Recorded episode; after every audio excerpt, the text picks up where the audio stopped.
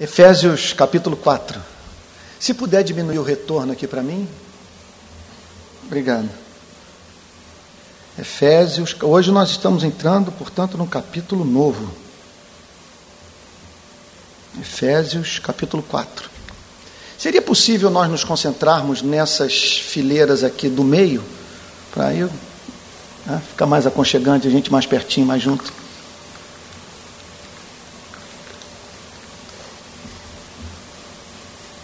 Vamos lá então? Se for possível, todo mundo aqui nessas duas. Deixa o pessoal que está vindo aí atrasado.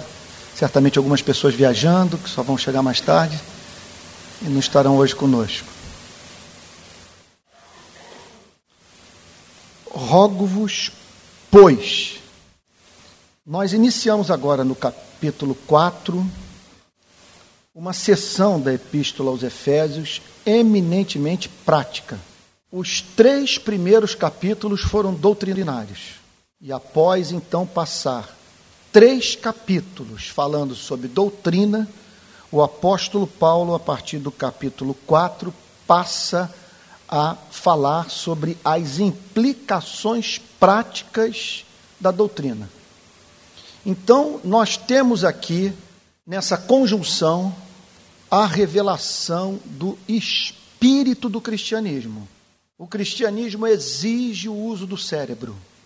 O cristianismo depende da doutrina. E a compreensão doutrinária deve desaguar na prática do cristianismo. Rogo-vos, pois, quer dizer, em razão de tudo que foi falado, rogo-vos eu, prisioneiro no Senhor, ele estava literalmente preso, e essa, portanto, era a sua forma de interpretar a sua prisão. Eu sou prisioneiro no Senhor, porque minha vida a mim não, me, não, me, não pertence. Vivo para a glória, para o louvor, para o serviço àquele que me redimiu. Meu Senhor, aquele a quem eu sirvo. E a minha prisão nada mais é do que corolário desse compromisso. Essa passagem é profundamente perturbadora porque ele associa o seu bem-estar pessoal à promoção da causa do Evangelho, ainda que isso lhe trouxesse sofrimento dessa natureza, ainda que isso, portanto, implicasse numa prisão. Contudo, ele obtinha consolo incalculável no fato de Deus estar usando aquela prisão para a promoção do Evangelho. Portanto, o apóstolo Paulo é apresentado na Bíblia como alguém que via sua vida em termos do evangelho. E aqui que está o ponto ético dos mais perturbadores. E quase eu hesito em tocar numa questão nevrálgica. Porque ele não queria que nada o, o servisse de obstáculo para a pregação do Evangelho. Se o se o evangelho estava sendo proclamado, ele recebia com ações de graças o preço que tinha que pagar por essa divulgação da mensagem de Cristo, ainda que isso implicasse na sua prisão.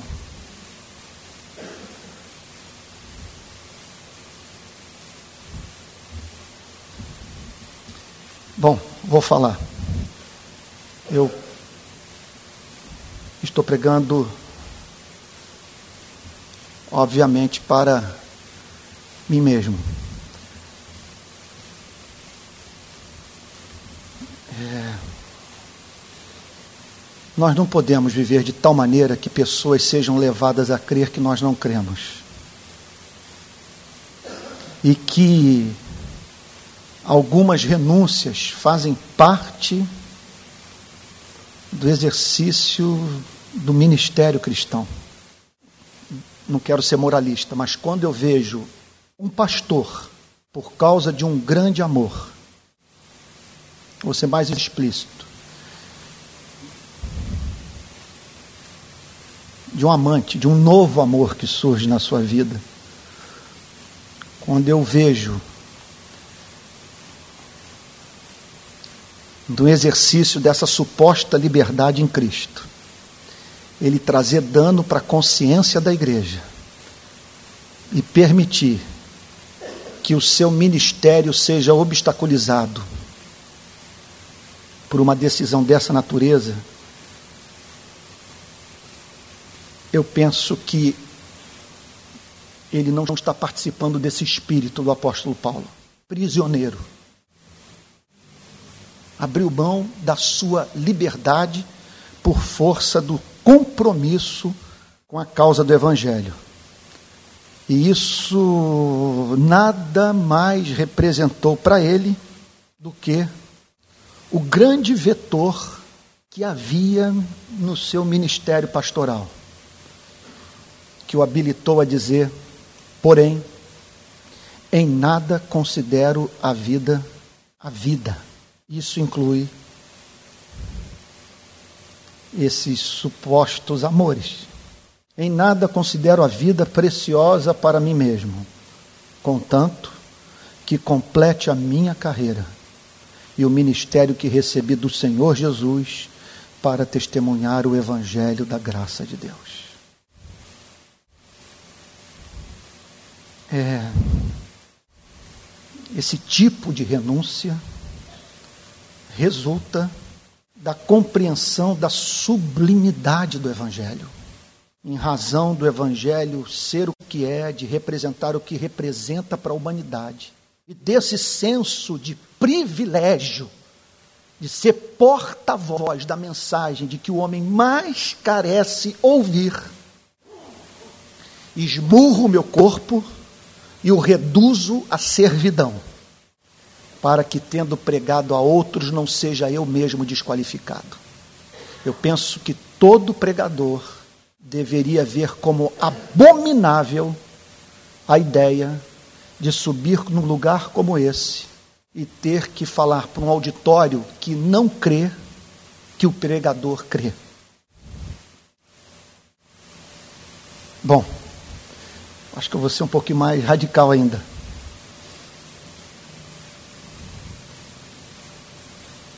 Nenhuma mulher é digna de uma renúncia como essa. de você enterrar toda a sua utilidade nessa vida para satisfazer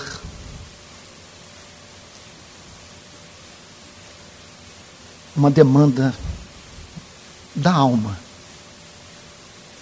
Eu sei, tão intensa, tão perturbadora, tão angustiante quanto essa. Tem para mim que quando o Senhor Jesus fala sobre arrancar olho, braço e perna, está falando sobre essas renúncias que nós temos que fazer no caminho, a fim de que possamos continuar servindo a Jesus nesse planeta. Bom, gente, vocês me perdoem por preâmbulo tão longo, mas Deus é testemunha que essa declaração, rogo-vos, pois eu prisioneiro no Senhor. Nós já tínhamos visto no capítulo 3, no versículo 1, ele dizer: Por esta causa eu, Paulo, prisioneiro de Cristo Jesus, por amor de vós, gentios. Eu abri mão da minha liberdade, eu antevi essa prisão e, contudo, levei avante o meu ministério, porque entendia que a salvação dos gentios é mais importante do que a minha felicidade temporal. Ou reformulando essa possível é, declaração.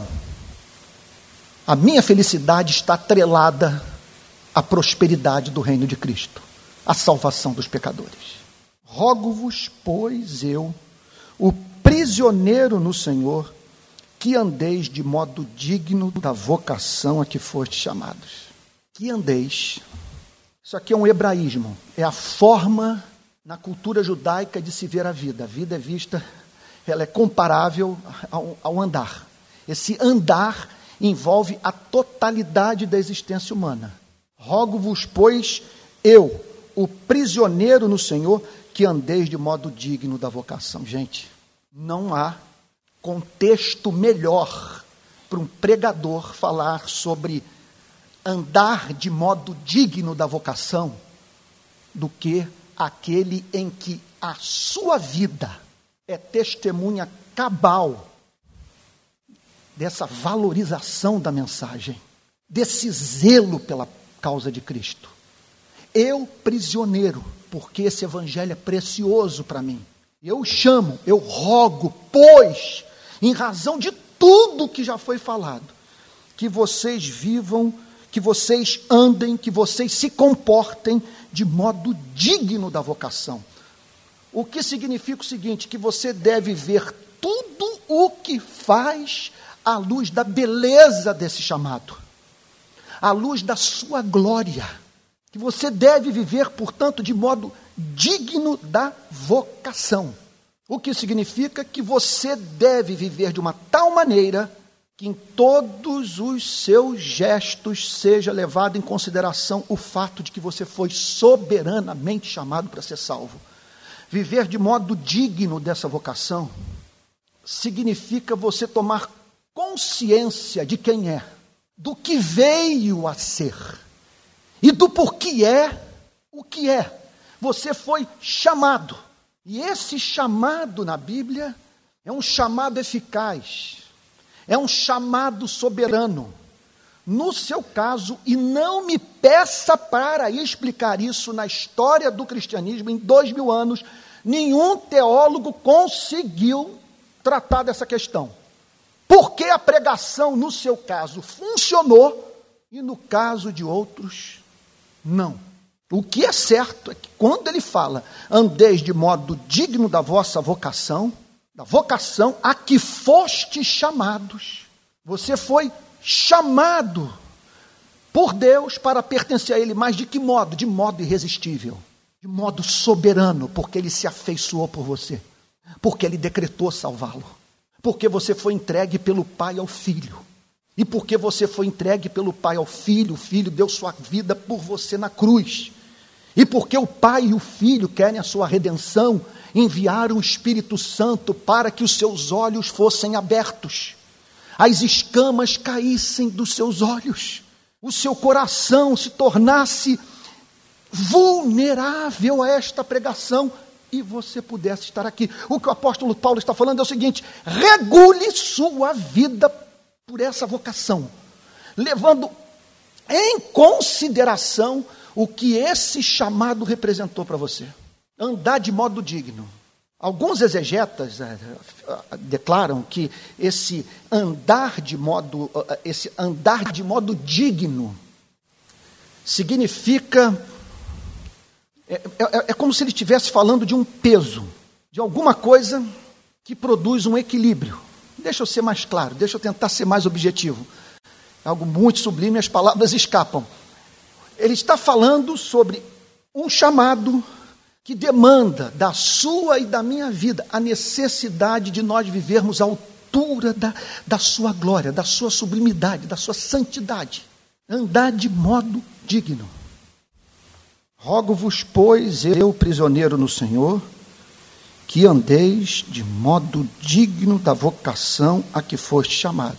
Bom, se formos pensar em termos práticos, isso significa você, diante de uma situação qualquer na vida, ao tomar uma decisão, pensar no que vai fazer em termos do seu chamado.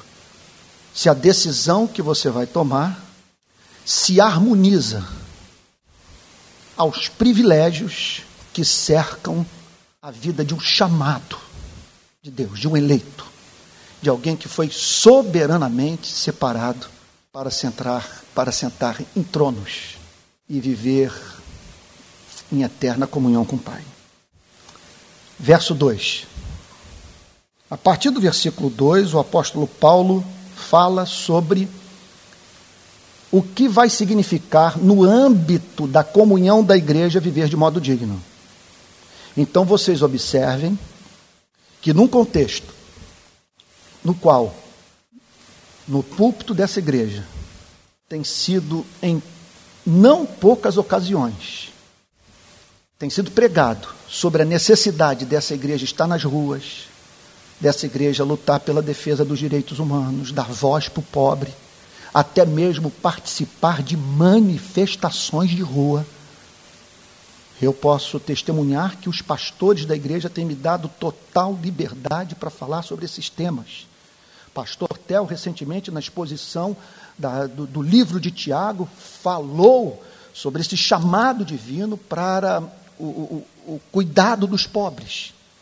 Mas nós não podemos nos esquecer que uma característica da, da, do, da santidade de vida é a simetria de caráter, que envolve, entre outras coisas, nós tanto nos preocuparmos com o que acontece do lado de fora da igreja, como nos preocuparmos com aquilo que acontece do lado de dentro. E aqui, nesse capítulo 4, o apóstolo Paulo fala sobre as implicações da salvação para a relação de cada cristão per si com o restante do corpo de Cristo. Então, viver de modo digno da vocação certamente envolve cruzar oceanos para pregar o evangelho é, através do serviço transcultural, envolve plantar igrejas, envolve marchar nas ruas, envolve lutar pelos direitos humanos, visitar as prisões, fazer política, envolve tudo isso. Contudo, contudo, envolve também amar a igreja, lutar pela igreja. É sobre isso que o apóstolo Paulo fala a partir do versículo 2. Olha lá. Com toda humildade.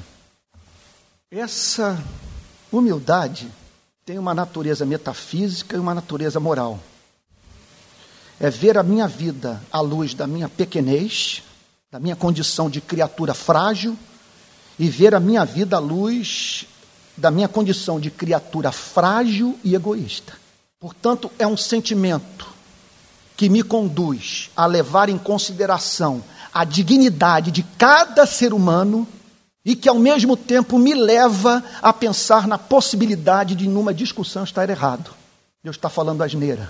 Deus está defendendo aquilo que é fruto de preconceito ou que flui naturalmente do meu egoísmo, do meu interesse pessoal pelo tema que está sendo discutido e não pela verdade. Sem esse sentimento não há igreja. Andar de modo digno da vocação significa, portanto, encarnar a primeira bem-aventurança. Bem-aventurados os humildes de espírito, porque dos tais é o reino dos céus. Em segundo lugar, o apóstolo Paulo menciona a virtude da mansidão, que poderia ser traduzida por brandura, doçura, cordialidade, de você ser gentil nas suas relações interpessoais. E não permitir que, de modo algum, numa discussão da igreja, o seu mau gênio prevaleça. John Stott faz o seguinte comentário sobre essa passagem. Em geral, em geral, o que mais nós odiamos nas pessoas é ser ignorados por elas. Nós podemos até discordar de alguém, mas se essa pessoa nos trata com respeito, e se malandramente, e político sabe usar dessa artimanha, nos elogia, e se esse elogio é público, nós sublimamos muita divergência por força dessa traição do ego. É algo impressionante, eu vejo isso todos os dias. Então, o que nos cabe é abrir mão da vaidade e, ao mesmo tempo, tratarmos a todos aqueles que cruzam o nosso caminho com cortesia, lembrando-nos da declaração, da famosa frase, mandamento do profeta Gentileza. Gentileza gera gentileza. Foi o que eu falei dentro de uma prisão, tempo atrás. Não sei se eu já contei a história. O carcereiro me trancou dentro da prisão. E lá estava eu, num lugar, numa cela super lotada, é, com detentos de todas as facções criminosas, com exceção de uma, ali do meu lado, e eu ouvi um rapaz atrás de mim dizer para o outro: ia lá, ele não tem medo de ficar com a gente. Aí eu me virei para ele e disse o seguinte: amigo querido, responder ao bem com o bem é do homem. Responder ao bem com o mal é do diabo. Responder ao mal com o bem é de Deus. Eu estou aqui pressupondo que eu não estou lidando com demônios, eu estou lidando com homens. Eu estou apostando no amor. E eu creio que gentileza gera gentileza. Ninguém nunca tocou em mim. Até na prisão eu vi o quanto esse espírito de brandura, de cordialidade, pode viabilizar as relações humanas. Talvez poucas passagens bíblicas nos falam sobre os efeitos positivos do exercício dessa virtude, como o provérbio bíblico que diz: a resposta branda desvia o furor, a resposta dura suscita ira. Portanto, fique essa lição. O que nos divide no corpo de Cristo não são as nossas diferenças doutrinárias em torno dos pormenores da fé, mas a forma como lidamos com essas diferenças. Daí a ênfase na humildade e na brandura. Nessas horas eu me lembro da famosa frase: não sei qual é a fonte, presumo que seja Agostinho. No essencial, unidade. No secundário, liberdade sobretudo, amor. Terceira virtude que ele menciona é a longanimidade. Não há igreja sem longanimidade, sem a capacidade de nós suportarmos pessoas irritantes. Esse é o sentido da palavra longanimidade, um longo ânimo. Paciência. E por que paciência? Bom, paciência porque essa é a regra da casa. Pois se você tem muito o que suportar nos irmãos, os irmãos têm muito que suportar você, na relação que mantém essa relação em que você é ferido e fere também. Longanimidade. Longanimidade. Eu me lembro de alguém comentando sobre um certo líder, e o elogiando ah, por detectar uma, uma das marcas ah, da sua atividade profissional. Então a pessoa dizia o seguinte: que ele revelava uma enorme capacidade de transformar inimigos em amigos. E a longanimidade propicia esse tipo de milagre. E se eu fosse, meus amados irmãos, dizer para vocês que uma das coisas que mais me trazem arrependimento na vida é a lembrança das ocasiões em que eu poderia ter sido mais doce, em não ter falado a verdade porque eu não me encontrava na disposição de alma correta e as circunstâncias não eram favoráveis.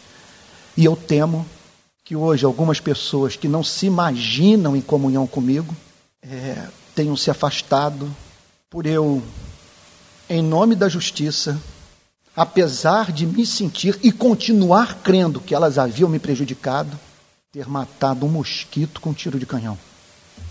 Longanimidade. Longanimidade porque hoje esse sujeito, que é um espinho no, na sua vida, no seu ministério, pode passar por uma mudança súbita, o que levou o apóstolo Paulo a dizer a seguinte coisa: Ora, é necessário que o servo do Senhor não viva a contender, e sim deve ser brando para com todos, apto para instruir, paciente, disciplinando com mansidão os que se opõem na expectativa de que Deus lhes conceda não só o arrependimento, para conhecerem plenamente a verdade, mas também o retorno à sensatez, livrando-se eles dos laços do diabo, tendo sido feitos cativos por ele para cumprirem a sua vontade. Essas pessoas podem estar sob um cativeiro e não vai ser a sua forma exasperada de ensinar que vai livrá-las dessa prisão.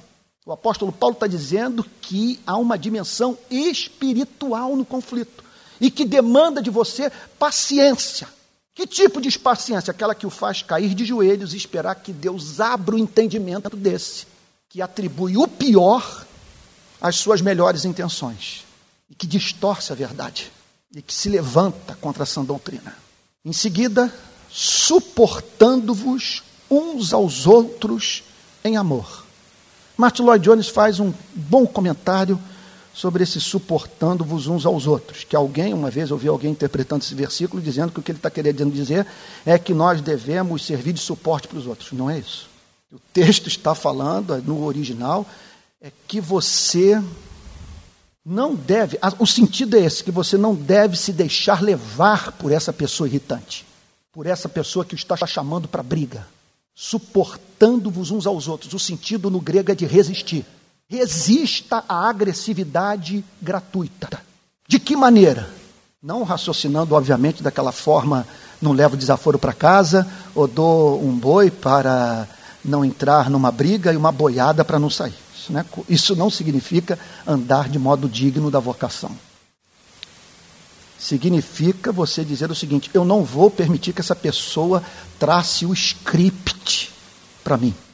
Sabe? Eu vou lidar com essa questão à luz da minha vocação. Eu quero lidar com ela de modo digno do meu chamamento. E quem foi chamado por Deus deve entender que viver de modo digno desse chamamento é tratar com amor todo aquele que cruza o seu caminho. Por isso que o apóstolo Paulo diz: suportando-vos uns aos outros em amor. Significa o seguinte: eu vou resistir à tentação de devolver na mesma moeda, por entender que a providência divina botou essa pessoa no meu caminho para ser amada por mim. E de que maneira? Qual é o sentido da palavra amor? Deus fez com que ela cruzasse o meu caminho a fim de que, mediante o contato com a minha vida, ela fosse santificada, se aproximasse mais de Cristo, conhecesse a verdade. Não é tarefa fácil para um filho de Adão, mas é um chamado aparentemente sobre-humano que pode ser cumprido para aquele que regula no coração o que vai sair dos seus lábios. E de que maneira?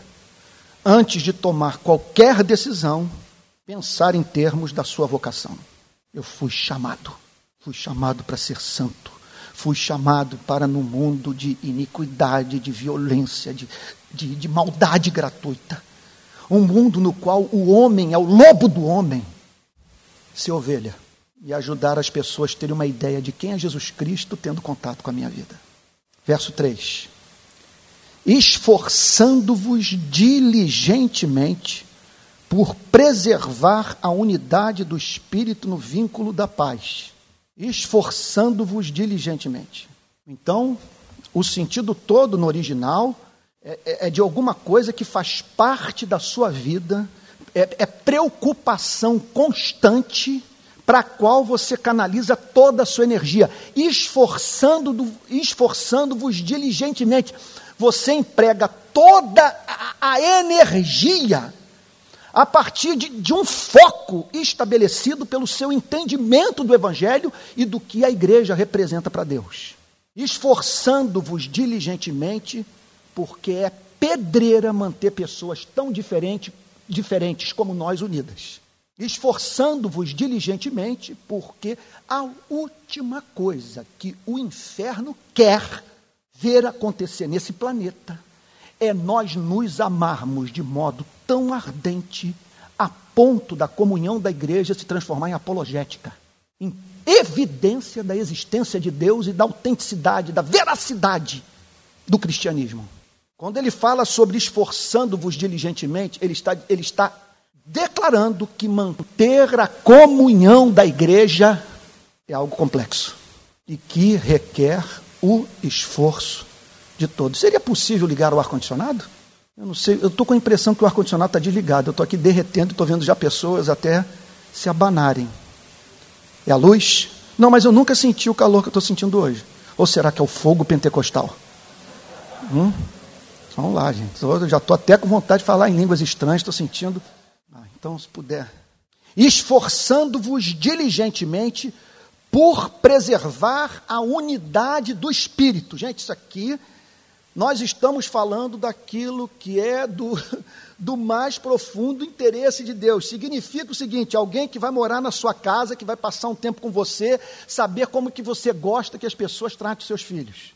Esforçando-vos diligentemente por preservar a unidade. Veja só, a unidade não é uma coisa que a gente cria, ela já existe, porque Deus tem uma só igreja. A unidade nós não inventamos, a unidade não é produção nossa, porque a igreja é católica, a igreja é universal. Entendo o que eu estou dizendo, hein? pelo amor de Deus.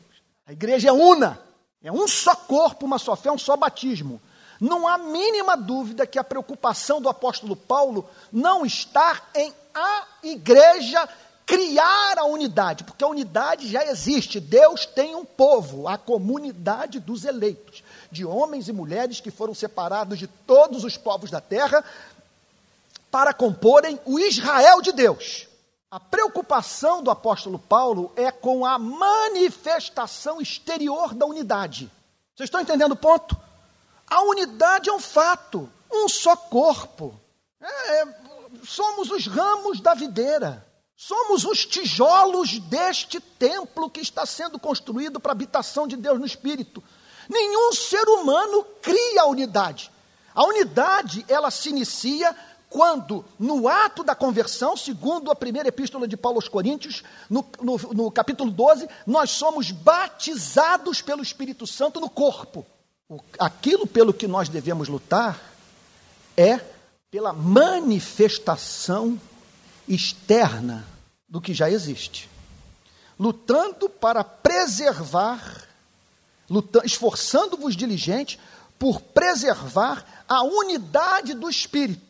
É a unidade do Espírito, é a unidade que, que é obra do Espírito, que é preocupação do Espírito, que resulta da presença do Espírito Santo na vida de pessoas tão diferentes umas das outras, a fim de preservar a unidade do espírito. O que significa o seguinte: você vai se esforçar diligentemente para preservar a unidade, porque você não quer se opor ao Espírito Santo.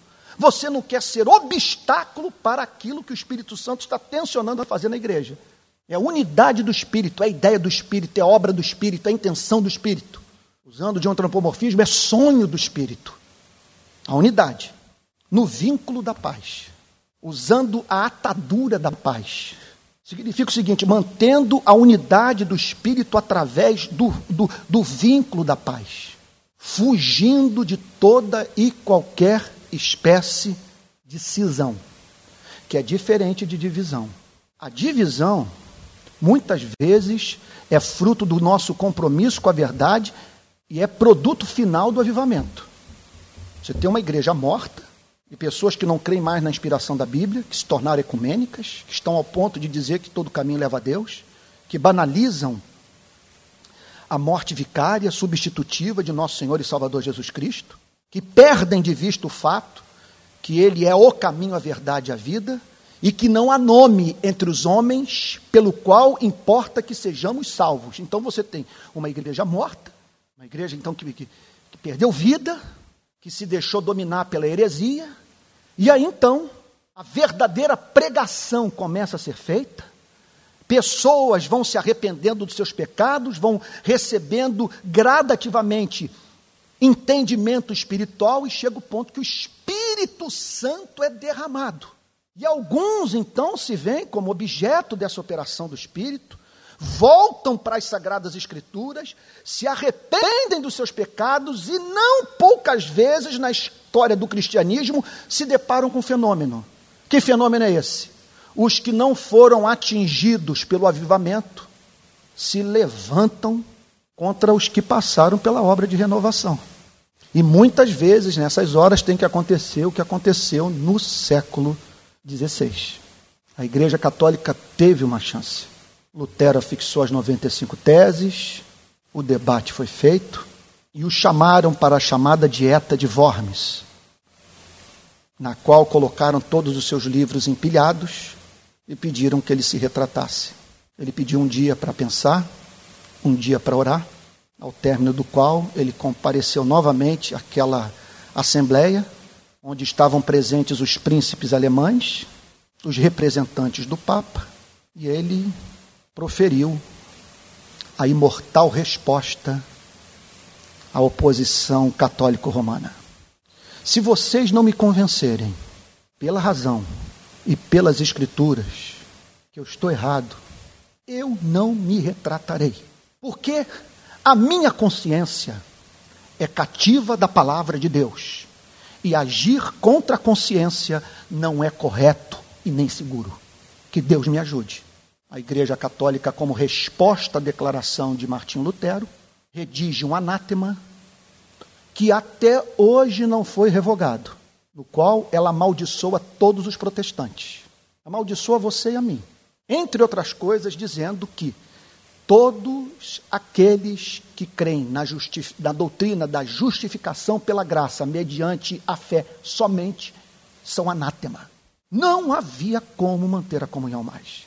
Então, notem bem, essa unidade não é a unidade que nos impede de falar sobre Eduardo Cunha, não é a unidade que nos impede de falar sobre a ala da igreja que está apoiando esse homem e que se cala perante uma nação escandalizada que diz que o que de pior hoje existe no Congresso Nacional é a bancada da bala, do boi e da Bíblia. Essa unidade não é a unidade mediante a qual nós negociamos a verdade a fim de manter a comunhão com aqueles que não creem na Bíblia. Nessas horas eu me lembro do, do diálogo entre Martin Lloyd Jones e Billy Graham. Permitam-me citá-lo novamente, que me parece bem emblemático. Billy Graham havia convidado Martin Lloyd Jones para ser o chairman do Congresso de, Mundial de Teologia em Berlim, em 1966. Martin Lloyd Jones pediu, estabeleceu duas condições para que ele pudesse participar do Congresso. Número um, que Billy Graham parasse com os apelos. Aquela história de pedir para as pessoas levantarem as mãos, virem à frente e dar a elas a garantia de que elas haviam sido salvas. Martin Lloyd Jones, embora acreditasse em conversões instantâneas, ele era radicalmente contra você, a igreja, dar uma falsa segurança de salvação para as pessoas. Ele gostava muito dos puritanos, que tornavam a adesão à igreja, o ato de se tornar membro da igreja, uma coisa não tão fácil como nos dias de hoje. Os puritanos, entre outras coisas, eles exigiam do que queria ser membro um testemunho crível da sua conversão. Nós queremos ouvi-lo. Por que você quer se filiar à igreja? O que o leva a crer que você foi redimido dos seus pecados? Fale-me sobre essa sua conversão. O que mudou nas suas afeições? O que mudou na sua vida?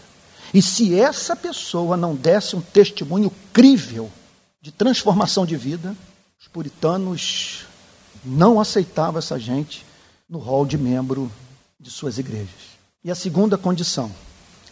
Essa é uma história muito emblemática, porque ela se dá num contexto em que as igrejas europeias abraçaram o ecumenismo. E o resultado está aí hoje. Igrejas virando pubs na Holanda, na Suíça, na Inglaterra. Porque toda a onda iluminista e mais recentemente pós-modernista encontrou uma igreja que, em nome da relevância cultural, negociou as Sagradas Escrituras. Então, qual foi a segunda condição de Martin Lloyd Jones? Eu acho esse diálogo imortal. São dois ícones do século XX. Segunda condição é que o senhor não convide para estar na plataforma de suas campanhas evangelísticas pregadores liberais que não creem na inspiração da Bíblia. Ao que Billy Graham virou-se para Martin Lloyd Jones e disse: Isso está na biografia de Martin Lloyd Jones. Bom, eu gostaria que o senhor soubesse que alguns desses pregadores têm dado mais apoio a mim do que os evangélicos, do que os que se dizem evangélicos. Ao que Martin Lloyd Jones virou-se para Billy Graham e respondeu: A minha base da comunhão com os homens não é afabilidade, mas compromisso com a verdade. Então, preservar a unidade do espírito no vínculo da paz significa um esforço para através dessa da manutenção da comunhão, nós preservemos a unidade externa da igreja, mas veja só, unidade entre pessoas que professam fé nesse livro. O que significa o seguinte: a verdade vem antes da unidade. A unidade é resultado da verdade. Até mesmo porque, como andarão dois juntos se não estiverem de acordo? Outro dia me disseram que a igreja presbiteriana está passando por uma crise de vocação. Não sei se isso é um fato, mas pessoas me disseram que os seminários não estão mais tão cheios assim de estudantes e que nós não temos mais aquela quantidade de jovens procurando os seminários em busca da formação teológica visando a ordenação. Não tenho a mínima dúvida que hoje as igrejas presbiterianas não crescem como as igrejas batistas crescem. Raramente nós encontramos igreja presbiteriana com mais de mil membros, porque nós deixamos duas pragas entrarem nos nossos seminários, e disso eu fui testemunho ocular. A ortodoxia morta, homens que diziam crer na inspiração da Bíblia, mas não viviam o cristianismo, e a tolerância com a presença de professores liberais. Esse foi um dos motivos pelos quais nós formamos um curso de teologia, escola de pastores aqui em Niterói. Foi quando horrorizado eu saí do seminário teológico, vendo toda uma geração de estudantes de teologia desencaminhada pela pregação de homens que em sala de aula chegavam ao ponto de até mesmo dizer que esperavam que um dia, quem sabe, na hora da morte, sabe, na eternidade, se certificassem que tudo isso, que o cristianismo é a verdade. Eu tenho para mim o seguinte: a versão de cristianismo que está hoje presente, vigente no Brasil, é a mais infantil de toda a história do cristianismo. Entre aquelas que preservaram o mínimo de verdade, que nos leva então a crer que ali há uma verdadeira igreja, a mais infantil é essa que está presente no nosso país. Vou, vou ser um pouco descortês. E que se chama pentecostalismo. São pessoas com coração melhor do que a cabeça. Prego no país inteiro em igrejas pentecostais. E me deparo todos os dias com a presença de muita, muita gente convertida e amada. Um grande e gigantesco lago, mas com um palmo de profundidade. Por isso não vejo base bíblica para nós rompermos a comunhão com os pentecostais e com os neopentecostais. Em totum. O fato de você ser pentecostal, neopentecostal, não significa em si que você não creia nesse mínimo que nos permite ter comunhão uns com os outros. Agora, o liberalismo teológico, uma pessoa dizer que a Bíblia contém a palavra de Deus, mas a Bíblia não é a palavra de Deus e que discernir o que é palavra e o que é mera produção intelectual é algo que está à mercê do arbítrio humano, isso é um câncer. Isso é um câncer. É uma coisa que nós não podemos tolerar. A pessoa ter dúvida quanto aos fundamentos, inspiração da Bíblia, a morte vicária, substitutiva, sacrificial de Cristo, a necessidade de arrependimento e fé, para que uma pessoa então se converta, seja salva a justificação pela graça mediante a fé não se toca nessas doutrinas. Isso é o fundamento. É o essencial. No essencial, unidade. No secundário, se é batismo por aspersão, se é batismo por imersão, se fala em línguas, se não fala em línguas. Quer dizer, naquilo que não descaracteriza o cristianismo, liberdade. Não vou deixar de ter comunhão porque ele não acredita no sistema de governo presbiteriano. Sobretudo, amor.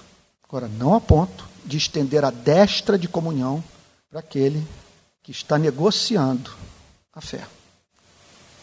Verso 4. Há somente um só corpo. E aqui o apóstolo Paulo apresenta os motivos da unidade. Há um só corpo. Jesus Cristo é o cabeça, o que significa, portanto, que nós dependemos uns dos outros. Que eu não posso ver a minha vida sem levar em consideração a vida dos demais a um só corpo.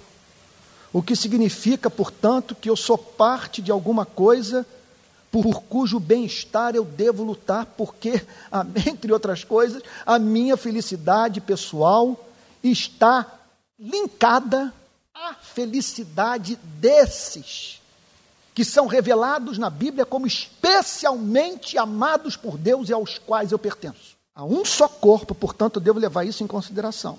Há um só espírito, há só uma força que regenera, que chama os pecadores para o arrependimento, que ilumina as suas mentes, que santifica os seus corações, que lhe concede dons. Quer dizer, é, é o mesmo princípio.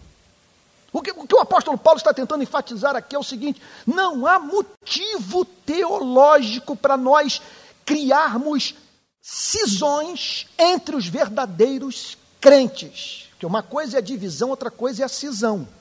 A divisão muitas vezes é resultado do avivamento, a cisão é sempre pecaminosa. Porque a divisão pode resultar desse compromisso de um remanescente fiel com a palavra. Já a cisão é a ruptura da comunhão entre verdadeiros crentes.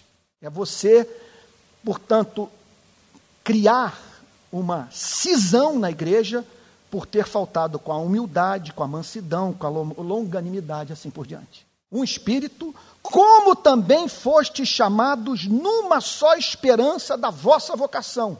Tanto quanto essas questões, não há margem para variação de interpretação. É uma só esperança de vocação. Todos nós fomos chamados para esperar viver em comunhão eterna com Deus na Nova Jerusalém. Há uma só esperança de vocação. Há um só Senhor, há um único diante de quem nós nos curvamos, a quem nós nos sujeitamos, para quem nós prestamos o nosso culto. Há um só Senhor, uma só fé, é chamada de Evangelho. Certamente aqui a palavra fé está para além do aspecto subjetivo, da confiança no amor de Deus que está em Cristo. Quando o apóstolo Paulo fala de uma só fé, está falando aqui do conteúdo dessa fé, das verdades dessa fé que nós podemos chamar de conteúdo do Evangelho. Há uma só fé, um só batismo. Ele pode ser por aspersão, pode ser por imersão, pode ser que o crente tenha sido batizado na infância, na fase adulta, mas há um só batismo. Há só um ato de sujeição a Deus, de submissão a Jesus Cristo de decisão, de, de, de pública, que no caso da igreja presbiteriana é feito pela, pelo convertido no ato da sua profissão de fé, quando este já foi batizado na infância, como judeu, foi, muitos dos quais eram, tinham sido circuncidados no oitavo dia. Então há um, uma, uma só manifestação pública desse, dessa, dessa decisão de transformar Jesus Cristo em Senhor de sua vida. E um só Deus e Pai, único, que é o arrimo da nossa felicidade, fundamento da nossa esperança, amor da nossa vida, objeto das nossas orações. Um só Deus e Pai de todos. Por isso a ênfase na catolicidade da igreja está espalhada pelo planeta inteiro. É encontrada na terra e no céu, igreja militante, igreja triunfante. Mas toda esta comunidade da fé tem um único Deus e Pai. É igualmente amada por esse Deus que Jesus Cristo nos ensinou a chamar de Pai.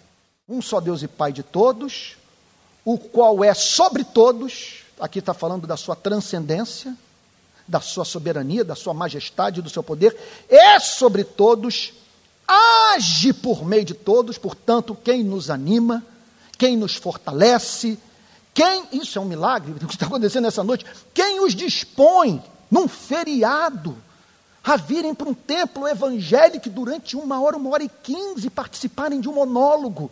E quem aquece o coração do pregador, quem dá entendimento à igreja para conhecer a verdade, ver a excelência da verdade, é esse Deus Pai que age em todos e está em todos. É habitação viva no coração de todos. Então vocês vejam só, gente, à luz de tudo que a Bíblia fala sobre a unidade da igreja, a dignidade da nossa vocação, o que significa numa igreja você dividir o que o Espírito Santo, me perdoem usar de mais uma vez de um antropomorfismo, está suando para unir.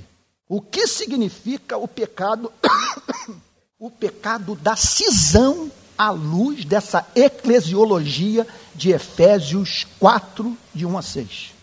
O que o apóstolo Paulo está dizendo é o seguinte: é um pecado grave. Você está atentando contra o bem-estar da família. Você está fazendo oposição a Deus. Por isso, trate de ser humilde, manso, longânimo, de resistir à provocação, de não se deixar levar pela tentação de devolver na mesma moeda. E procure trabalhar duro, esforçando-vos diligentemente para preservar a unidade do espírito no vínculo da paz. Portanto, o que o apóstolo Paulo está dizendo nessa passagem, olha, seja qual for a visão que você tenha sobre a missão na igreja no mundo, seja qual for a amplitude do seu pensamento político, as preocupações que você tenha com o destino da humanidade, se você é cristão, o cristianismo chama para amar a igreja, servir a igreja, zelar pelo bem-estar da igreja e entender que essa unidade é uma unidade na verdade, que ela já é um fato, porque é um só corpo, mas que Deus pede de você e de mim que lutemos para dar uma evidência externa do que já é a realidade interna. É óbvio que essa unidade não significa apenas não estarmos em guerra uns com os outros e nos reunirmos num domingo ou numa segunda-feira. Claro que ele está falando de amor, ele está falando de serviço mútuo, ele está falando, usando as palavras de Francis Schaeffer, de prova sociológica da existência de Deus. De pessoas entrarem aqui e verem a forma como lidamos uns com os outros e chegarem à conclusão que Deus não apenas existe, mas que está entre nós. Que Deus abençoe muito, em nome de Jesus.